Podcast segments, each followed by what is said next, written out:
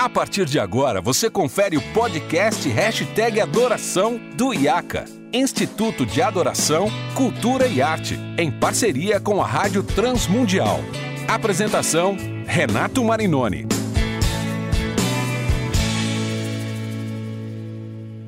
Olá, seja muito bem-vindo a mais um episódio do Hashtag Adoração. Você já sabe, né? Esse é o nosso podcast que fala sobre liturgia, adoração, cultura, arte, história da música cristã e em parceria com o IACA e a Rádio Transmundial. Eu sou Renato Marinoni e hoje eu tenho a alegria de receber dois queridos amigos convidados. Uh, vou apresentar primeiro Beto Tavares, um grande amigo que eu conheci há muitos anos atrás o Beto tem uma longa caminhada de treinamento de equipes, tanto na área musical quanto na área missionária cantor, compositor, trabalha há muitos anos com a Jocum e também com a Vineyard Brasil, servindo a Vineyard Brasil como compositor e também, acho que até principalmente como versionista de muitas canções da Vineyard que nós cantamos aqui em todo o Brasil.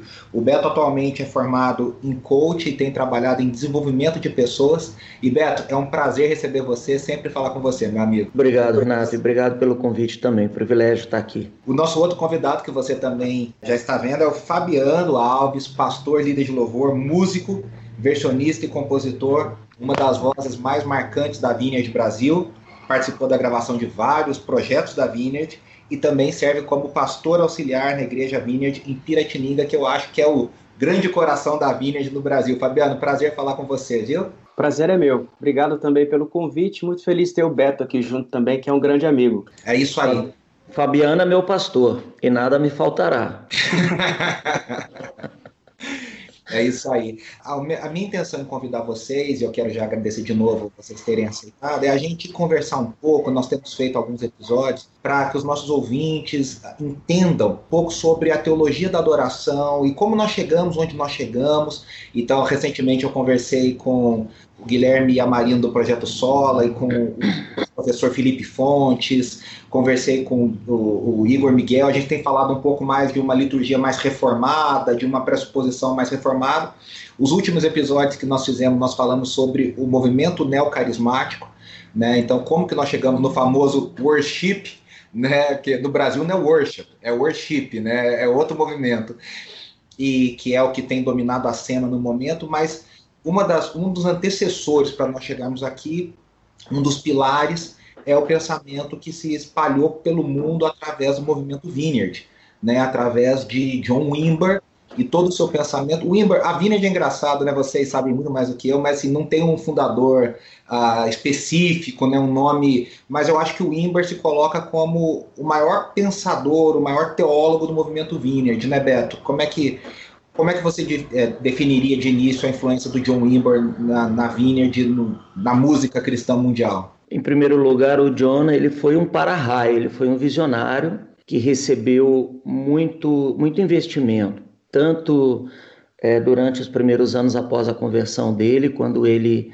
com muita sede, buscou tudo que tudo que Deus pode fazer, mover do Espírito, e ele fez questão de que isso estivesse presente na, nos nossos cultos, né? fizesse parte da, da, nossa, do nosso estilo de vida. Mas ele também caminhou com pessoas muito importantes na época eh, em que, até mesmo antes dele assumir a Vineyard, né? Então, pela sede dele, pela, pelo carisma dele, tinha que ser ele o cara que levaria que construiria a Vineyard em cima dos pilares que, é, que ela foi construída. Mas ele não manteve isso para si. À medida que aqueles jovens chegavam e começavam a adorar a Deus junto, ele ia percebendo o que esses caras tinham para oferecer. E ele permitiu que a teologia de adoração da Vineyard também fosse influenciada por esses caras que chegaram naquela época, né? Que eram vários que se tornaram os grandes líderes de louvor da primeira geração da Vineyard. Então, ele se arriscou muito, mas ele foi muito feliz em permitir que naquela época de formação é, outros jovens contribuíssem. Obviamente, ele foi protegendo, foi ensinando, foi cercando para que as coisas tivessem uma só linguagem, né? E é verdade, eu acredito que a primeira coisa que a, a essa adoração na Vineyard teve que foi marcante historicamente foi ela veio com um espírito novo, com um espírito jovem e com um espírito cheio de sede. E graças a Deus foi na Califórnia, né, Fabiano? Porque na Califórnia tem essa. Era, era o celeiro né, desse espírito de, de sede, de busca, de, de inovação naquela época. O povo queria uhum. algo novo. É, exatamente. Até eu, eu, a gente já fez um episódio aqui, Fabiano, falando sobre dois episódios falando sobre o início do Jesus Movement, né? O movimento que Beto falou na Califórnia, o movimento jovem e o Jesus Movement, a, a Vineyard é fruto do, nasceu em meio ao Jesus Movement, né? Naquela, naquele, naquele avivamento com Chuck Smith, Lonnie Frisbee, uh, Chuck Girard e o John Wimber vem nessa, né, todo o movimento Vineyard vem nessa, nessa onda também. E aí, Fabiano, eu queria que você explicasse para os nossos ouvintes um pouquinho quais eram esses pilares da adoração da Vineyard nesses primeiros anos. Assim, o que, que o Wimber, como fruto desse movimento carismático, o que a gente chama de terceira onda, né, a terceira onda do movimento carismático, quais, pra, quais eram os pilares principais que ele estabeleceu junto com essa equipe que o Beto mencionou, dos primeiros compositores, líderes de louvor? Quais são os pilares da adoração do movimento Vinhas dentro do movimento carismático e do movimento de Jesus? Acho que um dos primeiros e talvez mais fundamentais é a simplicidade ou a acessibilidade, como o John Wimber costumava dizer. É, conta-se uma história interessante que o John Wimber teve um sonho quando iniciava as igrejas da Vineyard, e, esse, e nesse sonho ele via as igrejas sendo dirigidas no louvor através de várias bandas de garagem, que era a música comum desses jovens que estavam se convertendo naquele tempo. Não era uma musicalidade comum para a igreja naquele momento, né? Mas era a expressão dessa geração que estava se convertendo ali e ele acreditou naquilo como uma visão de Deus e começou a trabalhar. E claro que isso não é simplesmente um sonho que ele recebeu, ou um estilo musical em si, mas embasado pela, pela doutrina da Vineyard, né, que diz que a presença de Deus é acessível a todos pelo sangue de Jesus, não é mérito de ninguém, ou seja, todos têm o mesmo acesso, todos os lugares são propícios a experimentar a presença de Deus, então é, essa acessibilidade orientou uma atividade de adoração acessível também e simples. Então, desde cedo, a música da Vineyard, talvez essa seja a grande marca da música da Vineyard no mundo. As pessoas é, é, conseguiam tocar, elas, é, elas se identificavam com aquela musicalidade simples executada, né? É interessante a gente, por exemplo, vai lá no norte é, tocar e a gente conversa com caras de pequenas igrejas que falam, poxa, que legal, aquele arranjo que vocês fizeram, a gente consegue tocar igualzinho lá na igreja. Então, essa é herança daquele início dessa simplicidade, dessa acessibilidade que se reflete nos arranjos, mas também nas, na pessoa que somos, na maneira como falamos, como nos vestimos, como nos comunicamos, nos relacionamos com as pessoas. O John Wimber é um cara extremamente simples, né? É, então tudo isso afetou a nossa atividade de adoração, com certeza. É muito interessante, até porque eu falei que a gente gravou vários episódios falando sobre a Integrity Music, a Integrity é até a marca dos grandes arranjos, né? Do é. Tom Cooks fritando os metais e banda, e isso se reflete, refletiu na Hilson, se refletiu no Brasil no Diante do Trono, e muitas vezes não é acessível para igrejas menores, que tem bandas menores, com músicos mais amadores, e realmente a Vineyard tem essa, essa grande marca. Mas Fabiano, você estava falando dessa simplicidade, dessa, desse som novo da banda de garagem, ali é o que dá início à música cristã contemporânea. Né? Efetivamente, a música cristã contemporânea sai da enologia e entra no cancioneiro, né, nos corinhos, nos praise chorus, exatamente nesse momento.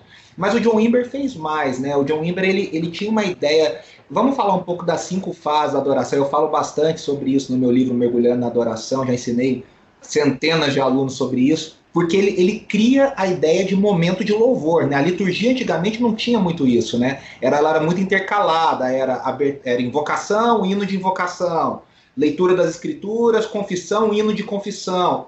as músicas elas eram intercaladas nos momentos litúrgicos. E o Imber ele acaba dando o que hoje se chama no Brasil e no mundo de momento de louvor. E os nossos cultos hoje são praticamente louvor e palavra, né? Eu, eu brinco e falo, né? Os cultos hoje são louvor e palavra, a gente briga para ver onde colocar aviso, criança e, e oferta, né? A gente cada. Onde você coloca esses três bloquinhos nos blocos maiores. Então, Beto, como é que, como é que o Imber ele chegou nesse pensamento? Como é que, como é que a Vineyard entende essas cinco fases da adoração? Por que, que é tão importante isso? no pensamento, na construção de culto dele? Bom, eu, eu não sei como ele chegou nessa conclusão, mas é, naquela época tudo era muito experimental, Renato. Imagina um movimento de altíssima rotatividade de pessoas, porque eu não digo rotatividade de que quem vem na quem veio na última semana não vem mais, mas tem sempre gente nova chegando porque é um avivamento. É um avivamento jovem que milhares de jovens estão sendo salvos por semana e não só dentro do movimento Vineyard. As reuniões eram superlotadas, as reuniões nas casas eram muito cheias e havia uma grande manifestação da presença de Deus. O povo começava a cantar e cantava com paixão. Como é que você vai parar uma reunião dessa para dar aviso, para fazer uma leitura bíblica? Então você deixa a adoração correr num, num bloco só. Já a questão dos, desses cinco momentos da adoração que a gente ensina como três, talvez ao longo dos anos isso deve ter sido meio simplificado. Eu não sei, Fabiano, depois você pode até me corrigir. Eles nos ajudam. Eu falo cinco, Beto, eu falo assim, ah. porque eu falo, eu falo até alto, até com o livrinho aqui do Andy Park, com o Andy Park. É, eu também. É, Espírito e Verdade do Andy Park, ele fala bastante sobre isso. É, é o convite, engajamento, exaltação, adoração e intimidade. Quando vocês ensinam três, vocês ensinam como? Adoração e intimidade vem junto como resposta a gente tem várias palavras, né, Fabiano? Adoração, uhum. intimidade, resposta. Eu gosto de resposta e também exaltação e engajamento. É, não, engajamento é o primeiro, que a gente chama de convite ou aproximação. segundo, proclamação, ou, eu não sei exatamente. É, esse negócio de nomenclatura pode atrapalhar muita coisa, mas o sentido é: primeiro é ajudar as pessoas a se aproximarem, a lembrar as pessoas o que realmente a gente veio fazer ali. Então a primeira música tem esse despertar, esse convite. É uma canção de aproximação. Normalmente a segunda, a terceira canção, canções, elas vêm para a gente exaltar a Deus, para a gente falar do caráter, da, dos feitos dele e o que, que isso significa para nós, como nós interagimos com isso. É, a, a, primeira pessoa nas canções da Vineyard, elas são muito usadas, é um engajamento né? ou eu ou nós viemos declarar, estamos aqui, queremos te adorar, é, manifestamos os teus feitos, a gente sempre está junto interagindo nessa adoração. No terceiro momento, que é o momento da resposta, é, diante de tudo aquilo que nós já cantamos a teu respeito, me resta uma coisa. Aí sim a intimidade, a entrega, a admiração, né, a contemplação. Então esse terceiro momento é o momento onde a gente quer chegar é o lugar onde a gente quer, é como um avião que está decolando e aí ele chega na altura de cruzeiro, é ali que a gente quer estar. Tá. Só que às vezes, e isso não é incomum, nós gostamos de terminar o nosso louvor com mais uma celebração, que é uma vez que nós conquistamos esse lugar, a gente pode se alegrar mais uma vez, a gente pode deixar o nosso coração se jubilar na tua presença, porque nós nos sentimos assim, nós estamos seguros nas tuas mãos. Então, não é incomum um louvor na, na terminar com uma canção de celebração. Ô, Fabiano, isso que o Beto está falando é muito interessante, porque assim, esse desenho do culto e tudo que eu já li do Imbra, inclusive através do par, coisas que eu já ouvi vídeos originais dele, parece que o Beto falou isso, que me confirma isso, de quem constrói nesse modelo, sempre pensa que o alvo é a intimidade, né? A adoração é, é chegar nesse, nesse ápice, vamos dizer, da presença de Deus, o Bob Sword fala muito sobre isso, acho que muito influenciado pelo John Wimber também, né? De encontrar o rio da presença de Deus. E, e, e como que isso, na cabeça de um líder de louvor, é, é, dentro dessa visão, como que isso, como que funciona, Fabiano? Como é que vocês planejam, como vocês pensam, como vocês trabalham e, e como você diria que é a importância, porque aí eu acho que o Beto também já mencionou e acho que eu gostaria de te ouvir também, é a, é a grande papel central da presença do Espírito Santo, né? Do mover do Espírito Santo Santo, ah, nessa visão carismática de culto que tanto tem influenciado o mundo, tanto tem influenciado as igrejas no Brasil. Como é que você falaria um pouco sobre isso, esse, esse cenário todo? É, o, o John Weaver costumava dizer que a adoração é uma experiência relacional. Acho que também uma grande contribuição dele foi tirar um pouco dessa da visão litúrgica da adoração em si e apresentar a adoração como uma experiência de encontro relacional. Nós adoramos a uma pessoa. Então, numa experiência relacional, você de fato, por exemplo, nós vamos começar com uma conversa aqui, nós começamos dizendo, e aí, como é que tá as coisas? Bom dia. A, a, os assuntos eles vão se tornando mais densos e mais profundos à medida que nós nos aproximamos, né? Então, a, é, a, o fato de enxergarmos a experiência de encontro e intimidade com Deus como objetivo final do período de louvor tem a ver com aquilo que nós realmente esperamos que a igreja experimente. Porque toda essa visão do John Wimber, e nós compartilhamos disso, nós cremos que a adoração é um ambiente é, perfeito para que a igreja experimente o poder que há na presença de Deus. A presença de Deus é ali é fonte de tudo: cura, salvação, transformação, libertação, tudo que a igreja precisa está na presença de Deus. Então, apontar para a intimidade e o encontro com Deus, na verdade, é apontar a igreja para experimentar tudo aquilo que ela, o, o pleno potencial do poder da presença de Deus no meio dela, né? Então, esse é o nosso alvo final. E nós damos passos nessa direção e quando chegamos lá, fazemos de tudo para proteger esse ambiente, né? Então temos ah, ah, várias histórias, testemunhos, por exemplo, de pessoas que se converteram ali né, nesse momento, pessoas que foram curadas fisicamente, ninguém foi lá orar e pôs a mão, nada disso simplesmente a pessoa foi curada porque Jesus estava se manifestando naquele momento, né? Então, os nossos passos são realmente orientados, planejados para conduzir a igreja a estar preparada emocionalmente, fisicamente, para esse momento de encontro, experiência com a presença de Deus. Isso é tudo, né, para nós. Senhor, te quero,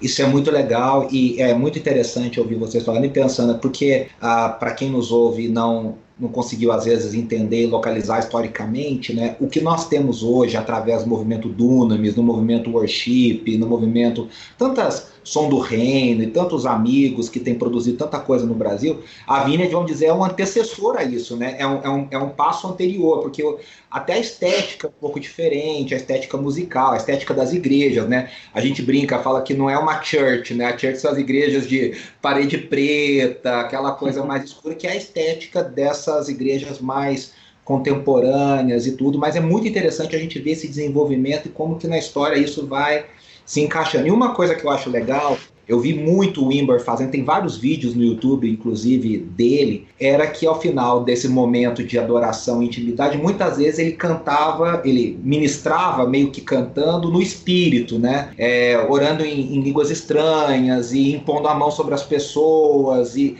e, e, ali tinha esse cântico, vamos dizer, espontâneo, mas era um cântico espontâneo diferente do que a gente veio a conhecer mais para frente. É um cântico espontâneo congregacional, né? não tinha uma direção, todo mundo cantando junto, em línguas estranhas ou em outras palavras de adoração. E aí, Beto, eu acho que no Brasil, se eu não estiver enganado, você pode até me corrigir, eu me lembro, a primeira, primeiro, primeiro som desse espontâneo congregacional, me lembro dos CDs do Azaf, dos discos do Azaf, lá do Restauração 1, do Igreja, aquele do Espírito Santo, com Figueiró, com Júlio Figueiró, era aquela sonoridade, todo mundo cantando junto, aquele lá, lá, lá, lá, lá, lá todo mundo ali, né, é, é, junto. Isso era muito da, do, do, pensamento e da, da atuação do Imber também, nessa né, coisa de dar liberdade ao Espírito Santo, né? Você perguntou isso para mim porque você sabe que eu era vivo já nos anos 70, né? Deu benefício da dúvida para você, Fabiana. Eu falei, pô, é mais novo. É, o, o Azaf é o, é o cara que Deus. A adoração no Brasil já existia muito antes dos anos 70. Vamos deixar isso bem claro: que onde tem igreja tem adoração, onde tem um coração sedento tem adoração. Mas digamos assim que a mídia começou a ser afetada pela adoração, sim, nos anos 70, junto com o Azaf e toda uma geração que veio junto com ele, pessoas que é, de, de todos os âmbitos, né? O Azaf veio de, uma, de um âmbito mais carismático, mas também é, em outros lugares tinham outros recursos, outras, outros ministérios que eram uma linha um pouco mais tradicional. Mas é verdade, essa coisa espontânea, eu experimentei pela primeira vez num dos encontros em Goiânia com aquela galera do Azaf, na época que era a comunidade cristã. Pastor Robson Rodovalho ainda era de lá. Antes o início do Coinonia ali, né, Beto? Exatamente, Gomes, Alda Célia. Alda Célia. Toda aquela galera, é, a gente experimentou isso. E as canções eram até pueris, de tão simples, mas havia um mover de Deus naquele lugar. E o pessoal que hoje é Vineyard aqui em Piratininga e em Bauru, naquela época era da Igreja Cristã Renovada, era um pessoal que estava lá naquela reunião também. Então vinha gente do Brasil inteiro, a gente queria beber daquela água e entender um pouco mais como que porque a gente tinha muito medo das manifestações espirituais durante o culto e ser taxados de carnais. Ah, isso é carne, isso é carne. Mas a gente viu a legitimidade disso na vida de homens e mulheres que levavam Deus a sério. E de verdade o Azar foi um desses influenciadores aí. Liberou muito a igreja brasileira para se tornar mais espontânea, né? E no Brasil foi assim. Agora o Azaf e o, e o John Wimber, não sei se o Fabiano tem já pensou sobre eles, tem muita coisa em comum na, na personalidade deles. Podiam ser irmãos, até o uhum. corte de cabelo é igual. É, até o cabelo é parecido. Exato, eles têm muito, assim, o, a, o tipo da pregação, o carisma que eles usam, o zelo pela palavra, o amor pelas pessoas, o senso de humor. Então tem muito a ver. É, eu acredito que você, inclusive, trouxe um assunto que eu, eu mesmo não tinha pensado. Não, e eu acho que assim, é interessante, porque eu já tive a oportunidade de conversar com o Azaf sobre isso, e ele mesmo disse que eles, né, no mundo pré-internet, no mundo não tão conectado quanto o nosso, eles não tinham muita noção do que estava acontecendo nos Estados Unidos. Ele foi saber quando ele foi gravar com Donald Stoll, né, com Don Stoll. Eles foram gravar o primeiro disco em 78. Em 78, a Vineyard já estava num, num, num, barulho muito grande, né? Já estava numa. O Imber estava no auge ali naquele momento.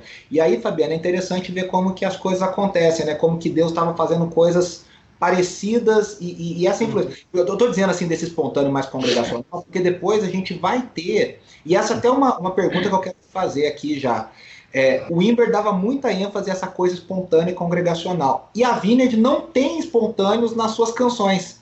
Eu, pelo menos, não me lembro de nenhuma música que tenha. Ó, tem um cântico espontâneo, como tinha no Diante do Trono, como tem no, em outros ministérios.